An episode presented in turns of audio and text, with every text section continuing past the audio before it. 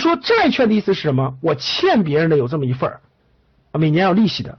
股权是什么？它占多少比例？它占多少比例？它占整个股份当中的多少？这就叫做股票。这点大家明白了吧？他们的标的物呢？我这里给大家假设的都是公司。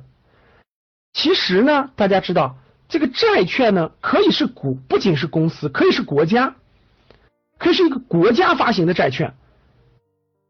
比如最近大家都知道的希腊的国债有偿付危机了，对不对？什么意思呢？就是希腊这个国家，它面向别的国家，或者面向个人，或者面向很多金融机构，发行了大量的债券。跟很多家债券就是跟个跟个体每一个签订的这种借款协议，大家明白了？那本来应该是按期要还利息的，结果他还不上了，这就叫做债务危机或叫债务违约。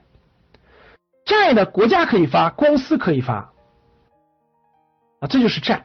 股呢，指的就是股份制公司啊，大家没听说过国家发股票的哈，也没听说过这个其他，主要是指的是股份制公司发的。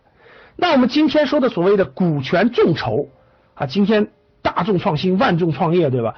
股权众筹什么意思？就是把这个股权拆分成很多份儿，让大家提前认领，其实也是股票的一种某种形式。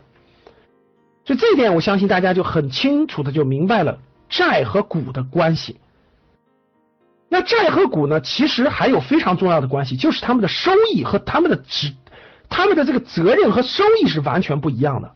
那我们同样以这个我开的这个饭店为例，我们理解这个债和股的关系。那我们往后看这一页，那股权和债权他们的收益是怎么计算呢？他们分别有什么样的权利呢？那大家看这儿，那赵老师开的这家饭店呢，投入了三百万，哎，第一年呢，经营的还可以，还可以啊，市场情况也比较好。那刨去了人工工资。啊，这个这个基本的这个正常的开支和这个这个花费之外呢，哎，到年底一结算，呃，债前利润，债前利润什么意思？就是还没有还债还债务啊，其他的成本都已经算都已经算进去了，哎，有五十万的利润。那这时候呢，就要考虑了，债权优于股权，就债权优于股权，所以我要先还债啊。我要先还债，因为债主的权利比股股东的权利要更优。那我就要先还我欠的小张的一百万的债。那一百万的债，大家知道每年是百分之十的利息，每年是百分之十的利息。哎，我就还给小张是十万块钱的利息，小张就获得了我十万块钱给他的利息。那我的债前利润是五十万，我减去十万以后还剩四十万的净利润。这四十万的净利润，那就是给股东的了。那股东大家知道，两个人，第一个是我，第二个是小李。小李呢，大家知道，由于小李出资是这个一百万，占了百分之三十的份额。那所以大家看这儿，那所以呢，小李的股权呢是百分之三十，那四十万的百分之三十应该是多少呢？三四一十二，十二万，所以这十二万是应该分给谁的？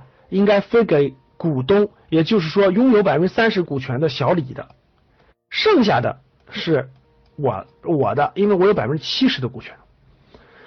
那第二年的时候呢，哎，生意非常好啊，经过一年的努力、辛苦打拼，除了给员工发工资、发奖金等等之外呢，哎，债前还剩的利润是一百万，哇，不错，利润越来越好了，对吧？